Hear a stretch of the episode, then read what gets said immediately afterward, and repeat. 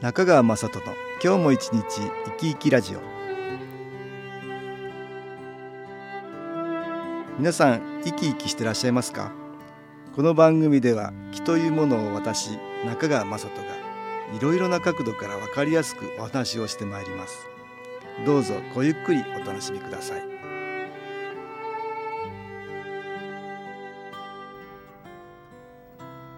中川雅人の今日も一日生き生きラジオ。この番組は気のある生活あなたの気づきをサポートする株式会社 SAS がお送りします。おはようございます。株式会社 SAS の中川雅人です。先週末私は京都で新機構研修講座を開催しておりました。この新機構研修講座毎月3泊4日で開催しているもんなんです。7月は北海道、8月は京都で、今月9月は13日から熊本県の阿蘇でと全国各地で開催しているもんなんです。今回の京都研修での参加者は54名、下は小学6年生から上は70代の方までの皆さんで、地元京都の人をはじめ大阪、兵庫からの人、さらには遠く九州や東京からの参加者もいました。この研修講座、1990年、私の父の代に始まったものですが、その頃からほぼ毎月開催して、これまでの23年で、今回が通算273回目の開催となったんです。私の父の夢にえー、白い髭の老人が出てきて、お前と同じようにみんな気を出せるようになると言われて始めたもんなんです。当時は一週間でしたが、今では三泊四日、全国各地の宿泊施設をお借りして、泊まりがけの合宿スタイルで行っているもんなんです。この研修講座は、たくさんの新機構の気のエネルギーを受けることで、健康な体になったり、明るい心になったりするばかりではなく、強力な磁石で釘が自化されるように、どんな人でも新機構の波動が記憶され、気が出せるようになるっていうもんなんです。十分に新機構の気のエネルギーを受けてもらうばかりではなく、ヨガの第一人者、専任講師の辰村治先生により、ヨガを利用しながら体の面から心や気のエネルギーを高めます。さらには講座中での毎日の生活を修行のような行法として捉え心を良い方向に向かわせるための講義もあります。私はこれまでお話してきましたが、私たちを構成しているのは体、心、気のエネルギーという3つの要素です。そしてこの体、心、気の3つが相互に関係し合っているんです。例えば心がストレスで落ち込むと体の調子が悪くなるばかりか気のエネルギーも下がります。だから気を高めようと外からどんどん気のエネルギーを入れても体を悪くするようなことをしたり心が落ち込むようなことをすると思うように気は高まりません。ですから毎月やってる新機構研修講座は気を高めて周りの人に送れるようにすることが目的ですがそのためには体や心も良い方向に向かわせる、高めるようにする必要があるんです。この研修講座には、これまで培ってきた数々のエッセンスが盛り込まれておりますが、この講座で行うようなことを毎日の生活で送れると気が高めやすいのではないかと思うんです。そこで今日は、研修講座的生活の進め、まず第1回目と称して、4つばかり要点を絞って解説したいと思いますので、参考にしていただければと思います。その前に音楽に新機構のエネルギーを入れた音機を聞いていただきましょう。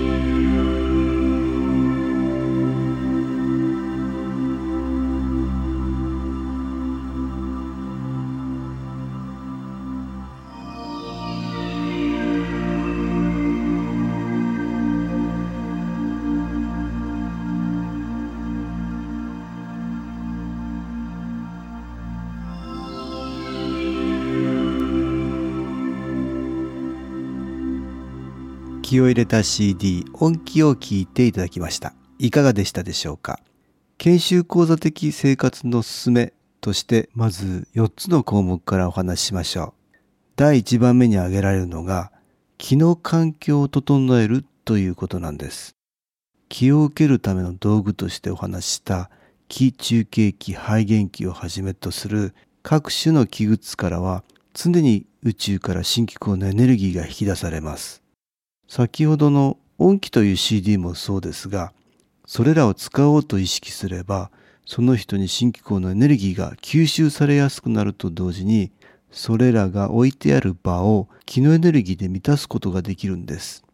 つまり簡単に言えば、いろいろな木グッズを周りに置いて、家の木の環境を整えることができるんです。よく世間では風水などで知られるように家の間取りや使い方そればかりでなくそこに生活する人の意識などからマイナスの気が集まりやすくなるということがあります。しかし新機構のエネルギーがそれを抑えるばかりでなくこのプラスのエネルギーに接することで体や心が変わりやすくなるんです。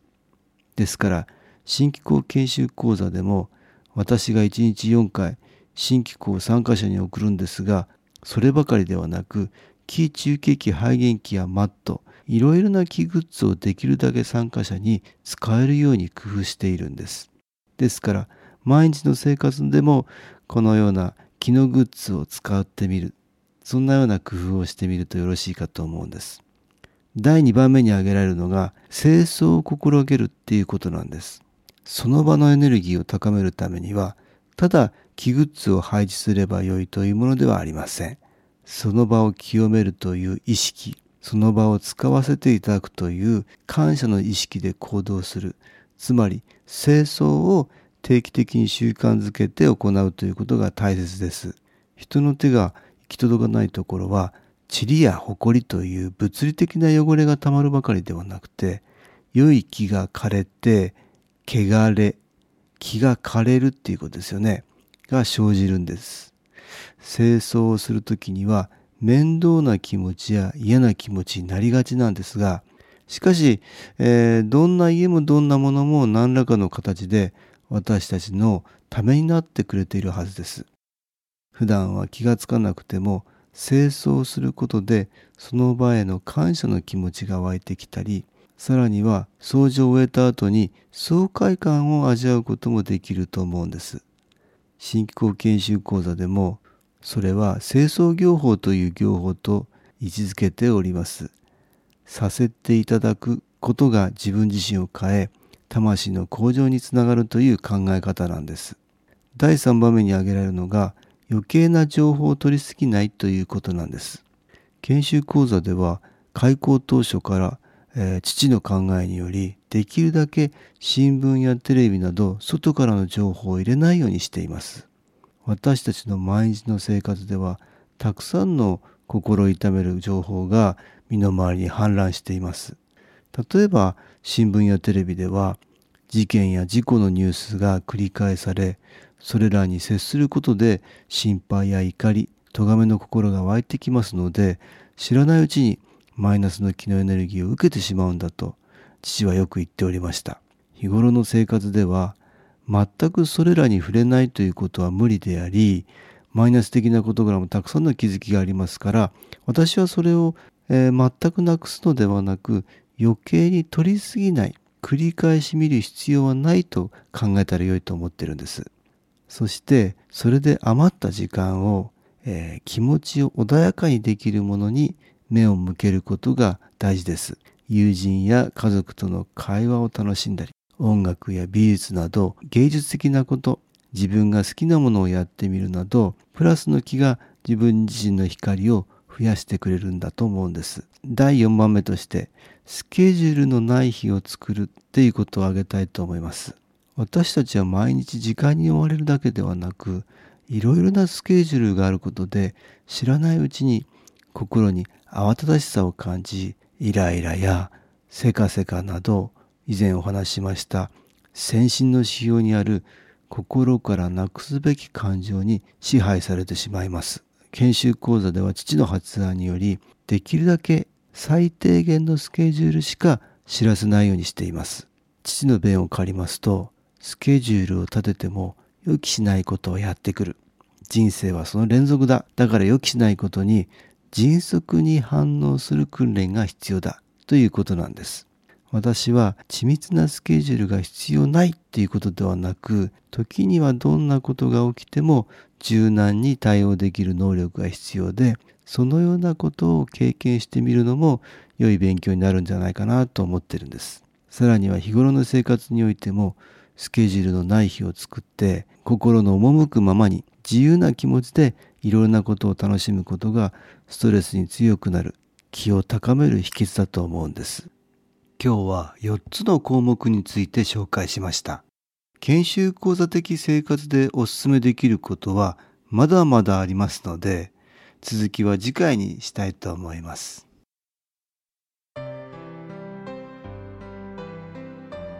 株式会社 SS は東京をはじめ札幌名古屋大阪福岡熊本沖縄と全国7カ所で営業しています。私は各地で無料体験会を開催しています。9月3日火曜日には東京池袋にある私どものセンターで開催します。中川雅人の「昨日話と昨日体験」と題して開催する無料体験会です。